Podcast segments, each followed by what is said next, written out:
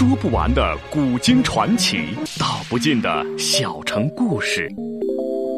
有声的阅读，无限的感动。小说联播，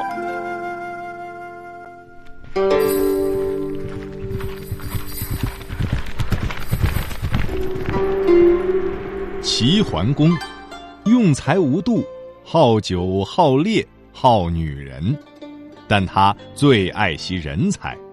哪怕是曾要自己命的人，在贤相管仲等人的辅佐下，九合诸侯，荣登霸主宝座。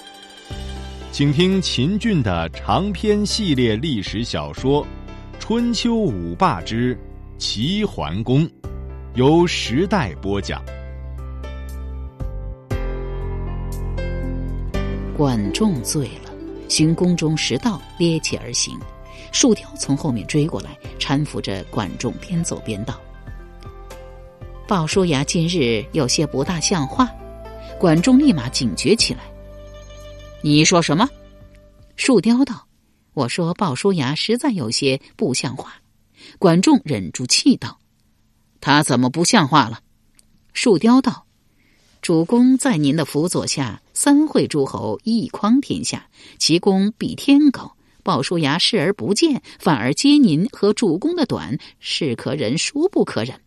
管仲大怒，推开树雕，踉跄着直戳斥道：“你这小人，竟敢挑拨我与鲍叔牙的关系！”树雕苦笑道：“我这是何苦呢？我这是为你好。你若不听劝，早晚要吃鲍叔牙的亏。”管仲冷笑一声说：“你为我好，你为你自己好。”自你入宫以来，你干的坏事还少吗？树雕道：“我树雕忠心事主，从没办一件亏良心的事。”管仲道：“你果真没干吗？你伸只舌头说，你到底使了南宫长万多少钱？”树雕吃了一惊，硬着脖子回道：“我没使一文钱也没使。”管仲冷哼一声道：“你使的黄金千金。”树雕连道。没影的事儿，但口气没有刚才硬了。管仲斥道：“为这一千斤黄金，你与魏姬串通一气，欺骗主公，使主公失去了一次称霸的机会。你不必狡辩，你办的坏事还不止这一件。自推篡周，你为了几个臭钱，劝止主公纳王于齐，把一件天大的功劳拱手让给郑国，我恨不得一剑斩了你的狗头。”只听“嘡啷”一声，管仲拔剑在手，当胸朝树雕刺去。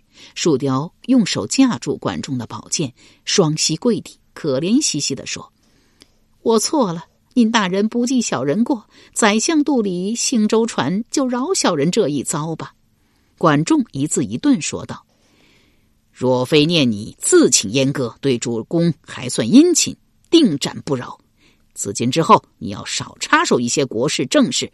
若不悔改，新账旧账一起算。滚！树雕爬起身来，刚跑了几步，管仲复又喝道：“回来！”树雕忙折了回来，诺声问道：“相爷还有什么吩咐？”管仲道：“回去后告诉易牙，叫他好自为之，否则爷的钢刀无情。”自此之后，树雕、易牙老实了一阵。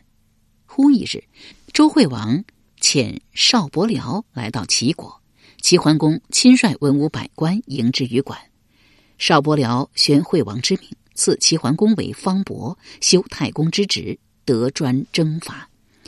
宣诏已毕，齐桓公大摆宴席，款待邵伯僚一行。席间，邵伯僚说道：“周惠王三年，魏惠公硕拥立子颓，助逆犯上。”迫使天子流亡于郑国越地，今已八年矣。然天子对此耿耿于怀。您身为伯舅，何不兴师伐魏，为天子报此大仇？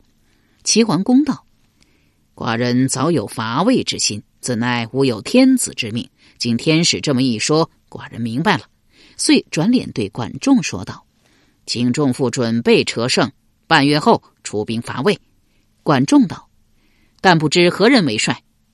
齐桓公道：“寡人亲自为帅。”管仲又道：“但不知何人为将？”齐桓公道：“您说呢？”管仲道：“上秦高息、国一仲二人年事已高，不宜出征。可使大司马王子成父随主公将中军，席鹏将左军，东郭牙副之，鲍叔牙将右军，宾须无副之，宁弃、宁越留守临淄，操持国政。”齐桓公道：“善，但不知出兵多少为宜。”管仲道：“二百胜足矣。”齐桓公道：“就依众父之见。”经过半个月的筹备，齐桓公亲自率兵伐魏，百官为之践行。是时，魏惠公朔已崩，子赤立是为义公。魏义公见骑兵来伐，不问来由，遂起兵车三百乘相迎。敌人报之齐桓公，桓公问管仲道：“魏兵重于我，如何迎之？”管仲道：“魏兵虽重于我，然必败无疑。”齐桓公道：“为甚？”管仲道：“魏兵虽众，心里未记主公，士气不振。我军虽少，替天子成逆，士气高昂，这是其一。其二，魏义公为人轻浮，不会将兵，更不会将将。”根本不是主公对手。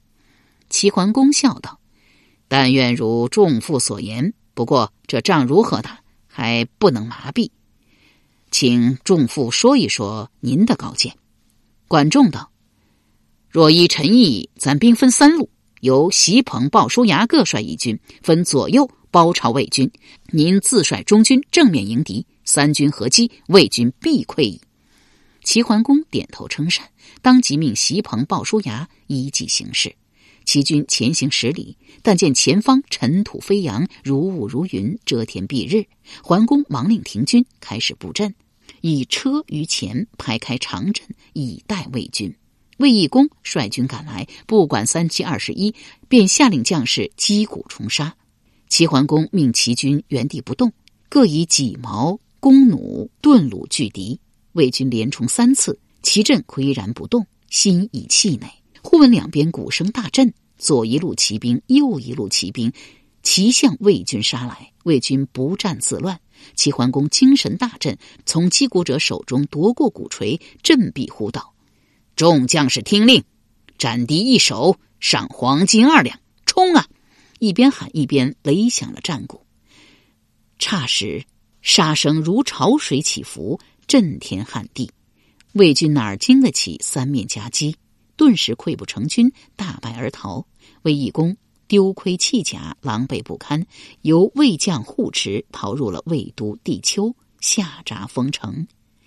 齐桓公率齐军直抵地丘城下，位于车之上，边指城楼，高声叫道：“齐侯小白，请魏军答话。”许久，魏义公灰头土脸的来到城楼之上，朝齐桓公依了一礼，说：“齐魏二国无冤无仇，况齐为霸主，魏打心眼里拥护，不知何事惹恼了霸主，兴师向我问罪。”齐桓公斥道：“魏国不尊周氏，昔年拥立子颓，助逆犯上，如此大罪，还不该讨伐吗？”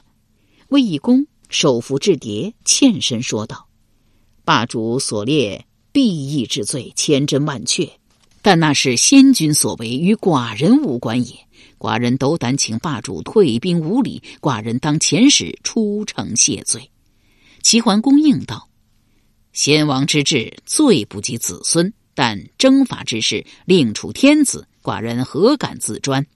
魏义公道：“只要霸主云何，天子那边寡人自会安排。”齐桓公道。诚如此，寡人怎敢不允？遂退兵五里，安营下寨。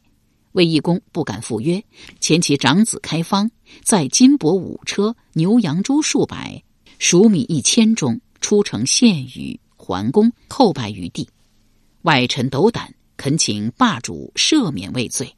齐桓公见财眼开，况且魏已服罪，足可以向周天子交差了。殷徐笑道。寡人伐魏，乃是奉命而为，魏己之罪，寡人何须再为难魏侯？起来吧。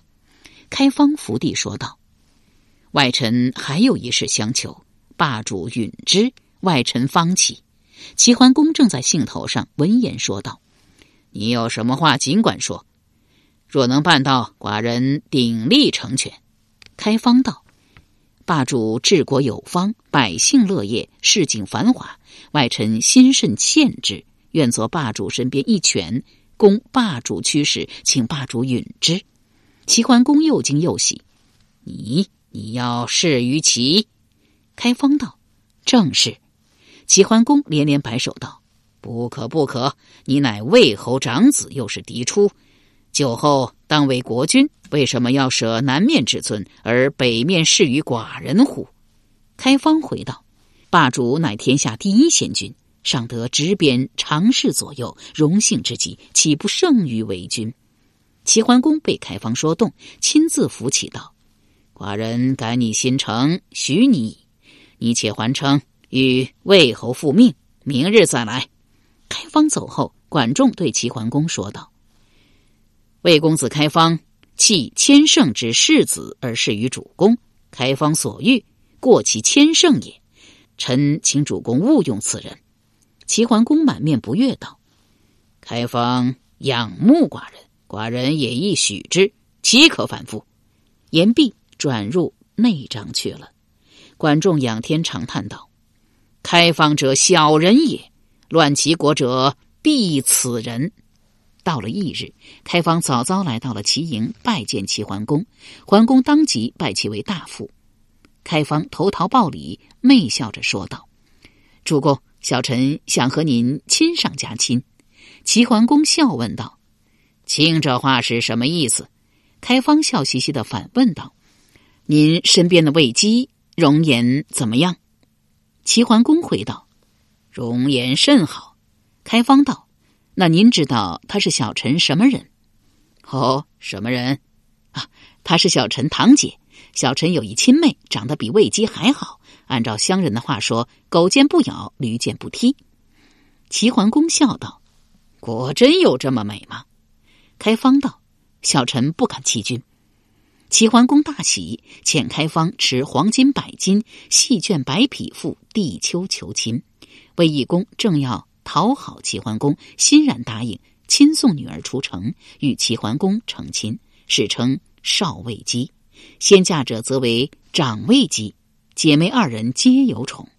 开方一因媚君有方，二因嫁妹有功，甚得齐桓公宠爱，与树雕一牙，谓之三贵。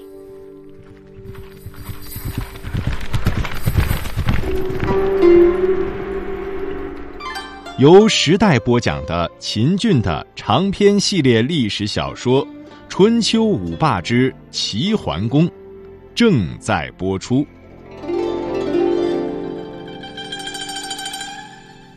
齐桓公心得魏女，耽于酒色和游猎，不理朝政。忽一日，敌人来报，晋献公新建二军，灭敌或魏三国，有东向争霸之意，大惊道。快宣众负进宫！管仲闻诏，营夜进宫，向齐桓公深作一揖道：“主公深夜召臣，为着何事？”齐桓公便把敌人的话说给了管仲。管仲笑道：“主公不必担忧，据臣所知，晋国不但无力与我争霸，恐怕还要发生内乱呢。”齐桓公道：“何以知之？晋国姬姓侯爵。”周成王时，简动为归，封其弟叔于于邑。十二传至武公，定都于绛。周惠王五年，晋武公卒，其子轨立，是为晋献公。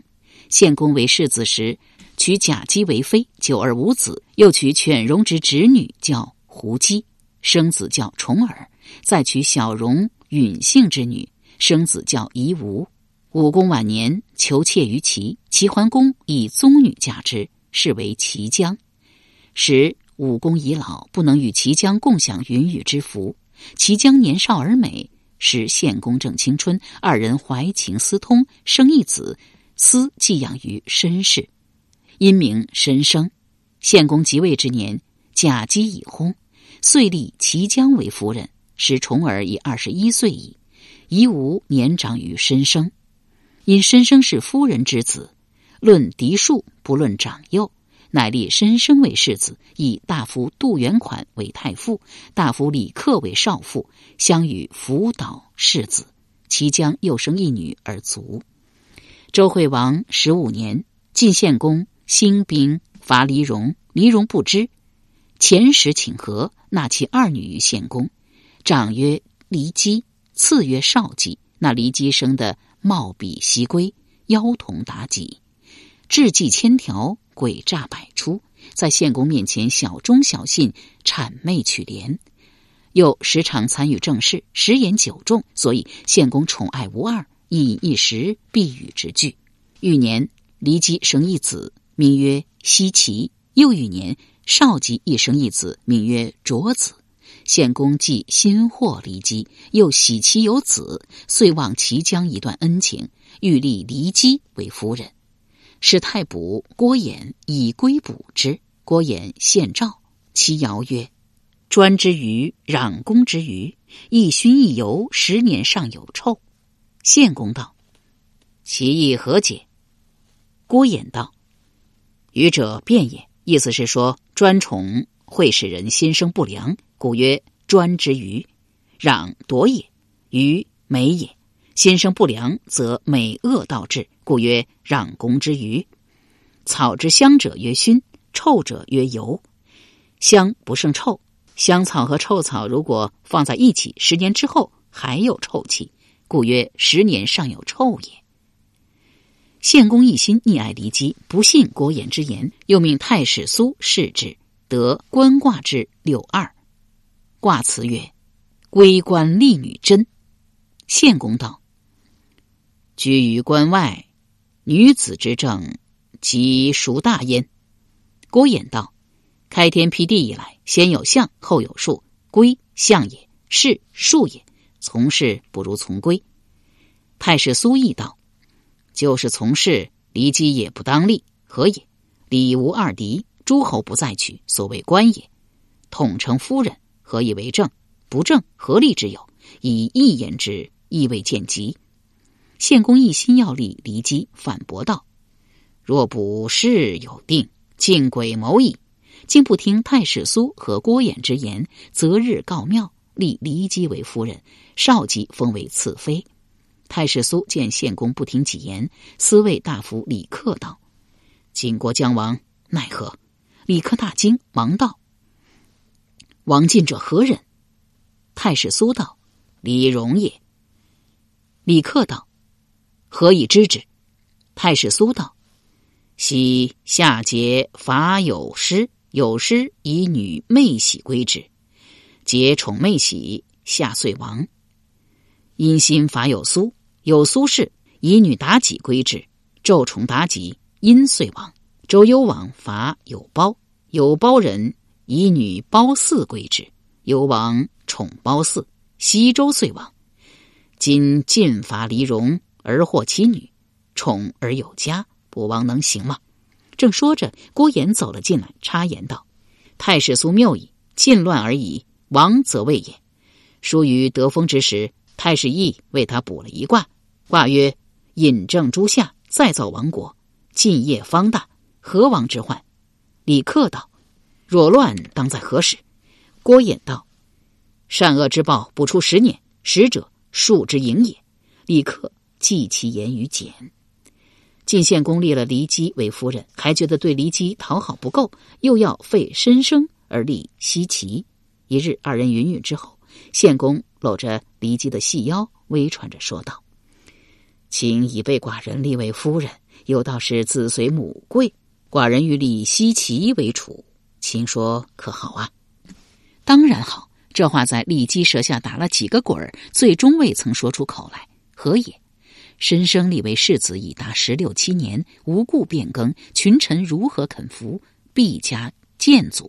又且重耳夷吾与申生相与有爱，三公子俱在左右，若说而不行，反被提防，岂不误事？想到此处，骊姬万分感激的说道：“主公对妾母子这份心意，妾母子铭记于心，下辈子就是变牛变马也要报答。然世子之力。”诸侯尽皆知晓，且贤而无罪。君以妾母子之故，欲行废立，且宁死不从。骊姬把话说到这个份儿上，献公复有何言？遂把废立之事搁在一旁。献公一生不只爱女人，也爱男人。他身边有两个婢人，一名梁武，一名东关武，并与献公查听外事，挟宠弄权，晋人谓之二武。又有一人名叫幽师，师者名也，幽者幽灵也。古代以乐舞戏谑为业的艺人的统称。这幽师年少姿美，伶俐多智，能言快语。献公尤避之，睡罢献公，又睡骊姬。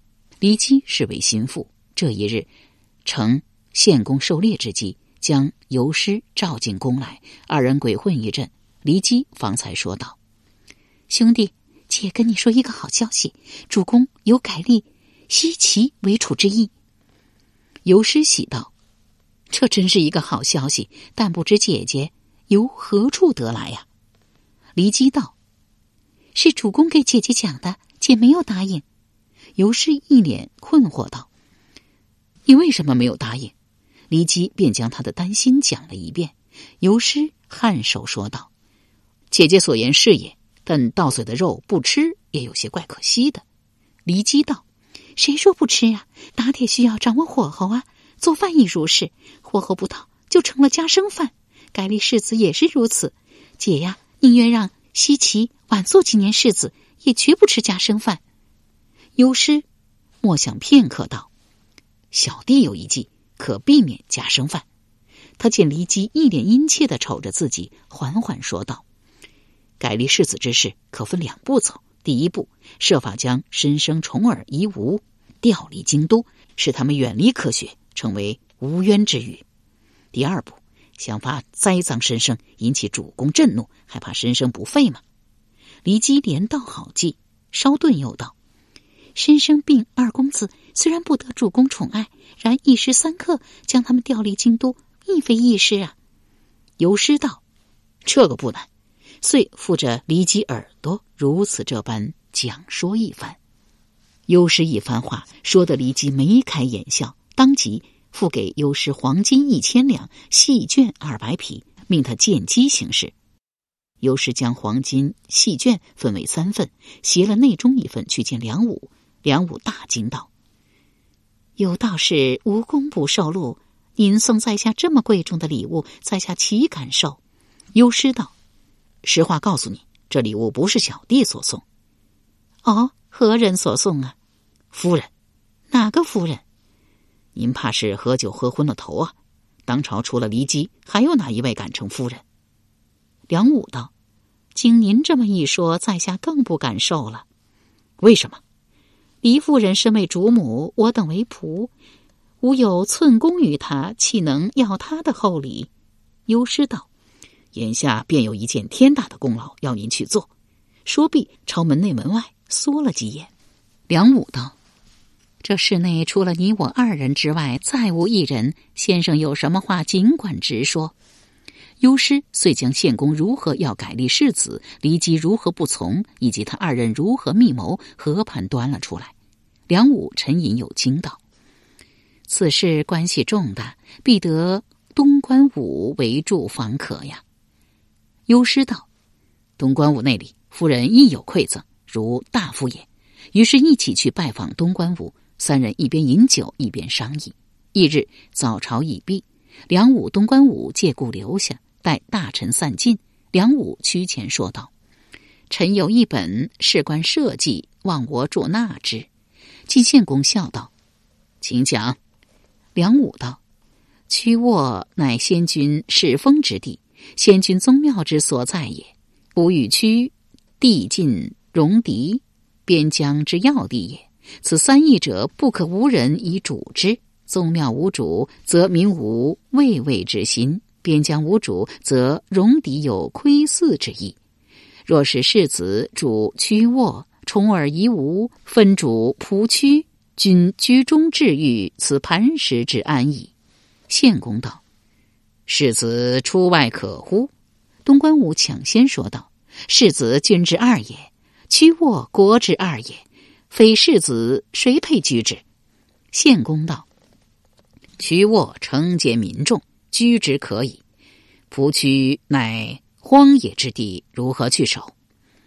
东关武进道：“不成则为荒野，成之即为都邑。”梁武义道：“若令重耳、以武分居蒲区，犹如一朝而增二都。”内可屏蔽封内，外可开拓疆域，仅自此亦大矣。二人一唱一和，终使献公打消了顾虑。当即传旨三道，由世子申生居曲沃，遗嘱宗义；太傅杜元款从行，使重耳居蒲，夷吾居曲，遗嘱边疆。大夫胡毛从重耳于蒲，吕医生从夷吾渔区。由时代播讲的秦俊的长篇系列历史小说《春秋五霸之齐桓公》，今天就播送到这里，请您明天继续收听。